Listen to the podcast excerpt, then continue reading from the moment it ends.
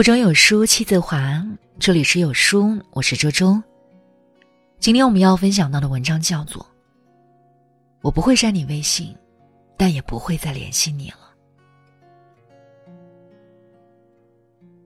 后来才知道，真正的失望没有声音，是你对那个人所有的期望都不再抱有幻想，所有的悲伤和失去，都只是微笑但不说话。你不再在意他有没有回复你的微信，不再关心今天他有没有陪伴谁，不是体谅，也不是欣慰，而是终于释怀了，放过自己了。原来，每一个坚定的放弃，都有过咬牙切齿的失望至极。打开微信的时候，悠悠跟我说：“你看，每次聊天都是我主动找他。”每次聊天结束的最后一句也是我发，他没有找过我，甚至也不想回复我吧。悠悠喜欢小凯很久了，刚认识小凯的时候，他们两个一见如故，每天都有很多话要聊。他们聊喜欢吃的东西，聊看过的电影，也都给对方发过暧昧的晚安和表情包。那段时间，悠悠非常依赖手机。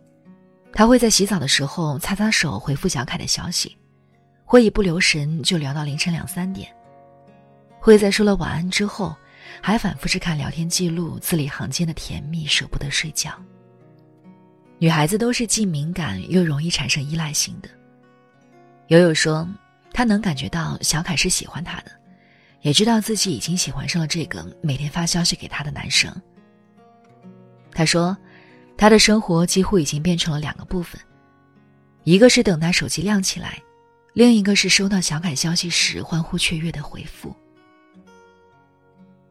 就在悠悠开始习惯并依赖小凯的时候，小凯突然就不那么主动对他了，甚至连他主动发给他的消息都不再及时回复。悠悠其实很想问他为什么，很想提醒他明天该穿大衣了。可是昨天发出去的消息，他还没有回复，实在不知道今天如何开口和他说话。从习惯聊到很晚，到习惯一个人熬夜；从看着聊天框上的对方正在输入，到一次次点开他的头像翻看他的朋友圈；从每天的早安，到再也等不到他的晚安；从以为两个人的暧昧，到明白了。这只是一个人的喜欢，一颗温暖的心慢慢变凉的过程，叫做失望透顶。其实我非常明白这是一种怎么样的感受。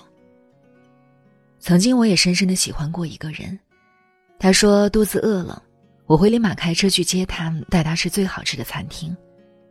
他说喜欢新款的鞋子，我会立刻转账给他，让他购买。他说：“今天心情不好，我恨不得把全世界的笑话念给他听，逗他一笑。”他给我的每一条消息，我都会秒回；他给我发的所有语音，我也会悄悄收藏。我以为我们注定会在一起很久，可就在我慢慢开始规划两个人的将来时，他却和我说：“我们分手吧。”我反复追问他为什么，换来的只有一次次的冷漠和绝望。那是我受伤最深的一次，我一度想过要删除他的微信，可最后还是舍不得，舍不得互相陪伴的日子，舍不得戒掉对他的依赖。只是从那以后，我再也没有和他说过一句话，因为我再也拉不下脸对他说：“我很想你，我想重新和你在一起。”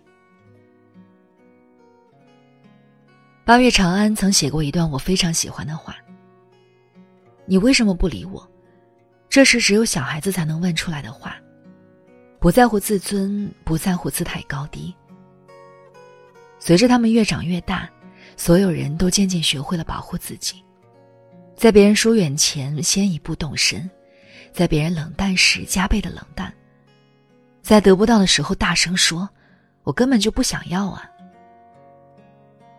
是呀，我们都不是小孩子了，都学会了把委屈藏得好好的。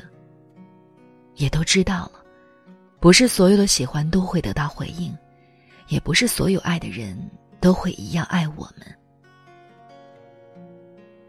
在积攒了太多失望以后，我也会想要放弃。你不喜欢我没关系，因为我也不想喜欢你了。后来悠悠说，他再也不会发微信给小凯了。因为他不想再为一个根本不喜欢自己的人而牵动自己的情绪了。我想，喜欢一个人应该是甜蜜的，是幸福的，是一房两人三餐四季，是每天早晨亲昵的早安，是每个夜晚拥抱过后的晚安，而不是每一个深夜独自辗转难眠、伤心流泪。真正爱你的人。不会舍得让你觉得孤独和失望。他也许没办法时时刻刻联络，但总会把你记挂在心上。只有那些不爱你的人，才会忽略你的小情绪，让你一次又一次的心寒。所以呀，喜欢一个人就不要再委曲求全了。如果他不回你信息，就不要再找他了。试着对自己好一点，快乐一点。人间没有什么不值得的，如果有的话，告诉自己，他不配。好书伴读，让阅读成为习惯。长按扫描文末二维码，在有书公众号菜单免费领取五十二本好书，每天有主播读给你听。好了，那今天的文章呢，就和大家分享到这里了。如果觉得文章好看，记得在文章末尾点击一下再看。或者把文章分享到朋友圈，和千万书友一起分享好文。我是周周，那我们下期再见。